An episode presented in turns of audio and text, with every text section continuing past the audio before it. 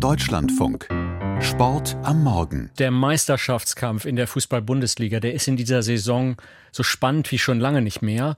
Vor dem Spieltag am vergangenen Wochenende, da standen gleich drei Teams punktgleich an der Tabellenspitze. Der FC Bayern München, Borussia Dortmund und das Überraschungsteam dieser Saison Union Berlin. Gestern Abend nun trafen die Bayern und Union Berlin direkt aufeinander. Raphael Speth aus der Sportredaktion ein echtes Duell um die Meisterschaft war das gestern Abend aber nicht, oder? Nee, dafür war es eindeutig zu einseitig. 3 zu 0 haben die München am Ende gewonnen. Die drei Tore, die sind auch schon in der ersten Halbzeit gefallen und in der zweiten haben die Münchner dann noch viele weitere große Torchancen liegen gelassen. 19 zu 4 Torschüsse, so hieß am Ende die Bilanz. Also damit konnten die Berliner mit diesem 3 zu 0 noch gut leben. Ähm, man hat Union Berlin schon angemerkt, dass es jetzt doch schon sehr kräftezehrende Wochen waren in letzter Zeit. Am Donnerstag, äh, vergangenen Donnerstag waren sie erst erst noch in der Europa League im Einsatz, haben damit 3 zu 1 gegen Ajax Amsterdam gewonnen. Der Trainer Urs Fischer hat danach davon gesprochen, dass der Wahnsinn jetzt weitergehe in äh, Berlin. Gestern Abend fiel dann äh, die Bilanz etwas ernüchternder aus bei Kapitän Christopher Tremmel. Die Bayern waren heute zwei, drei Klassen äh, zu stark für uns. Ähm, wenn du vielleicht mit 1 zu 0 in die Halbzeit gehst, kann vielleicht noch was möglich sein, aber da war es eigentlich schon gegessen, weil ähm, ja, die haben es einfach äh, sehr, sehr gut gemacht heute. Ja, und dem kann man wirklich nicht mehr viel dazu hinzufügen. Das war gestern tatsächlich einfach ein Klassenunterschied zwischen Union Berlin und dem FC Bayern München. Können wir dann festhalten, der FC Bayern München wieder bei alter Stärke? Ja, das sah gestern fast schon so aus wie eine Art Brustlöser bei den Münchnern. Es gab ja letzte Woche wieder viele Unruhen nach der Niederlage in Mönchengladbach.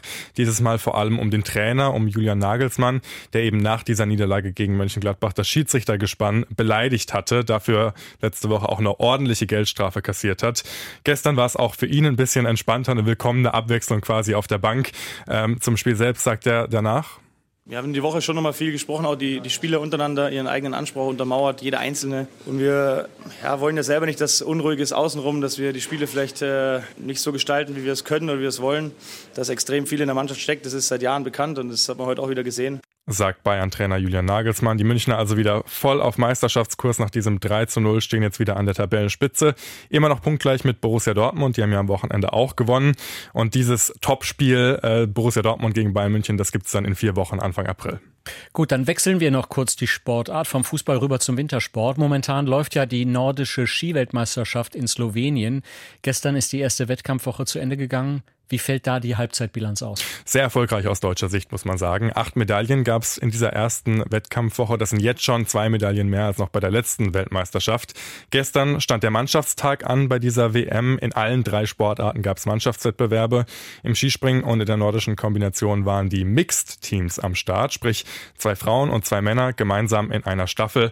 Das kann man beim Skispringen fast schon als deutsche Paradedisziplin bezeichnen. Sechsmal gab es jetzt diesen Wettbewerb schon bei Weltmeisterschaften. Fünfmal gab es Gold für Deutschland, auch gestern wieder.